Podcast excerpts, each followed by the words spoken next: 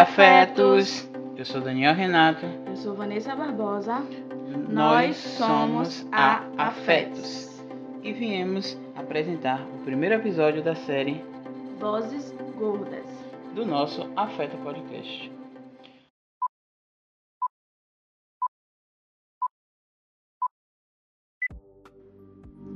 Afetos Podcast. Aqui falamos sobre gordofobia, Racismo e preconceitos. Mas também sobre amor preto e afetividade. personalidades negras e muito mais. Vem se preencher de afetos.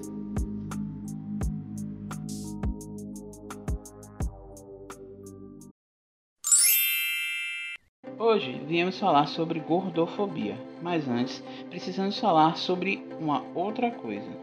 O padrão de beleza ou padrão estético. Padrão de beleza ou padrão estético é a expressão usada para caracterizar um modelo de beleza que é considerado ideal, variando de acordo com o tempo e de sociedade para a sociedade. A mídia e o mercado são os grandes responsáveis por reforçar ideais estéticos padronizados, alimentando a chamada indústria da beleza. A indústria da beleza cria padrões e comercializa serviços e produtos para alcançá-los.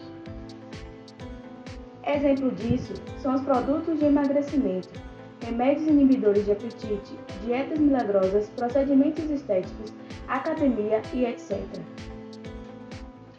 Ao adotarmos um único padrão de beleza, definimos que apenas um modelo deve ser visto como bonito e desejável, desconsiderando o caráter subjetivo, diverso e plural do conceito de beleza.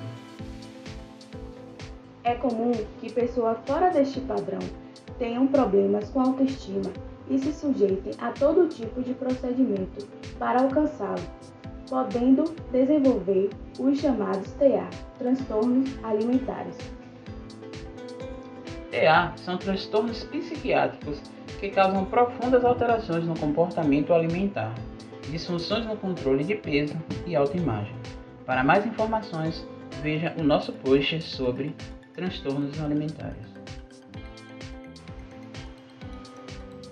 Esse padrão, pessoas altas, magras, brancas, está no imaginário social e resulta em uma série de comportamentos discriminatórios como a gordofobia. Gordofobia é a aversão a pessoas que estão acima do peso, fazendo com que se sintam inferiores aos outros.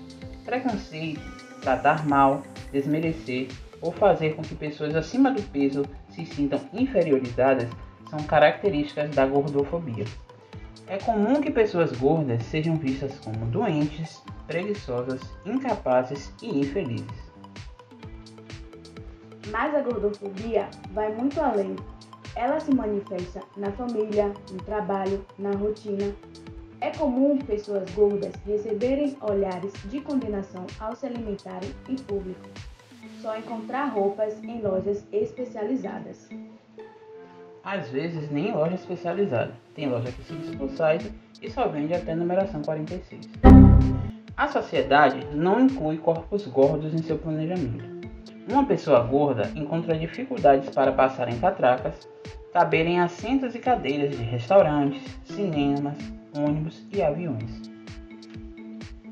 A gordofobia está inclusive nos consultórios médicos. Alguns profissionais ignoram sintomas ou associam todos esses ao sobrepeso. Muitos sequer examinam os pacientes.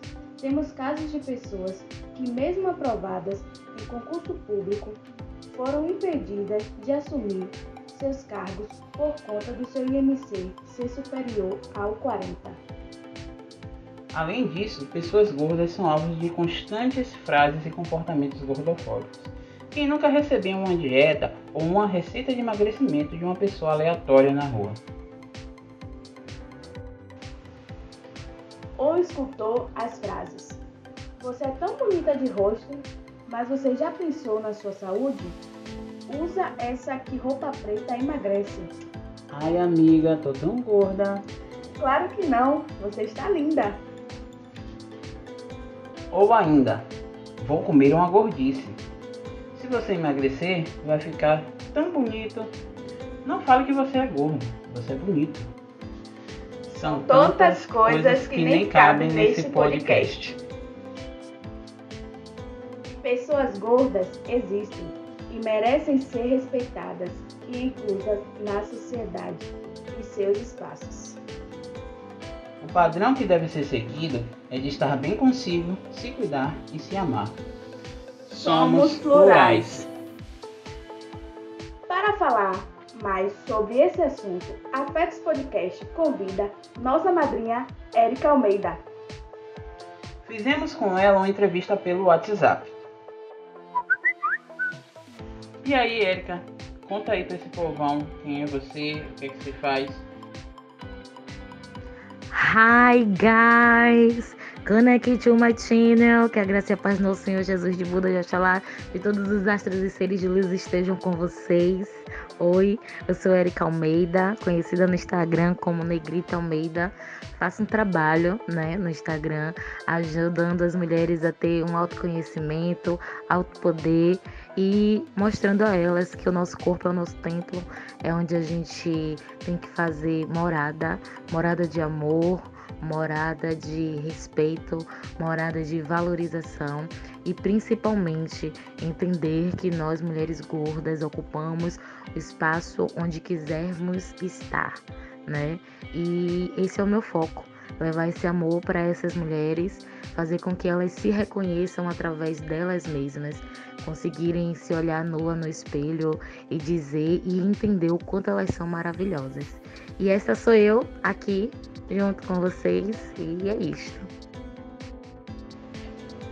Conta pra gente como você se vê como uma pessoa gorda na sociedade.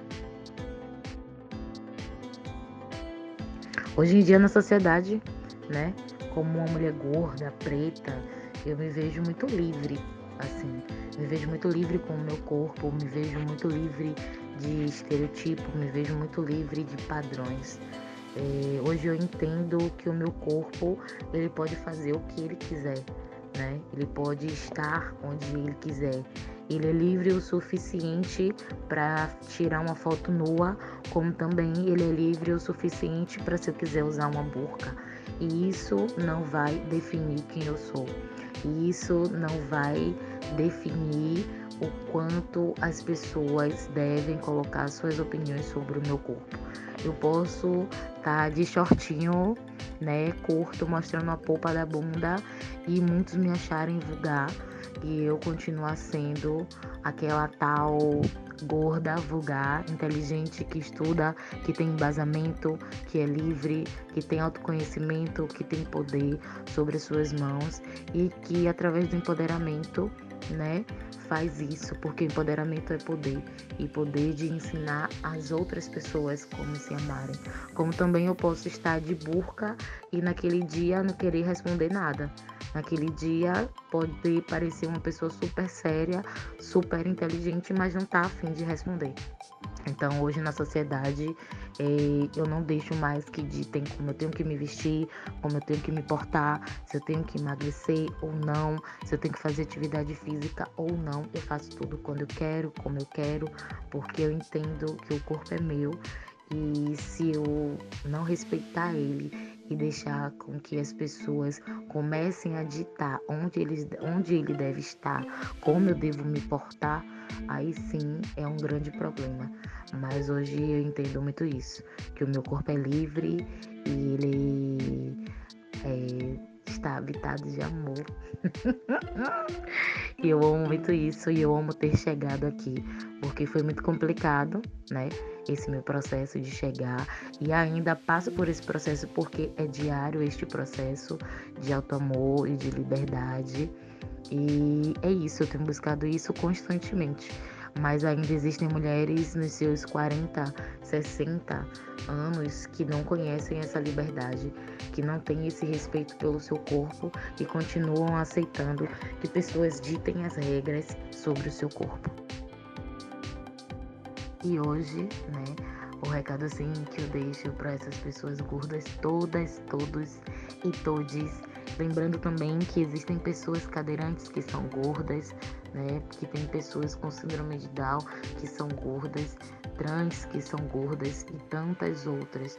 A gente não pode esquecer, porque às vezes a gente fala muito da nossa dor, a gente fala muito da nossa vivência, como pessoas gordas, como pessoas pretas, e a gente não pode anular essas outras vivências. A gente não pode anular esses outros indivíduos que também estão aqui, que também passam pelos seus processos, né?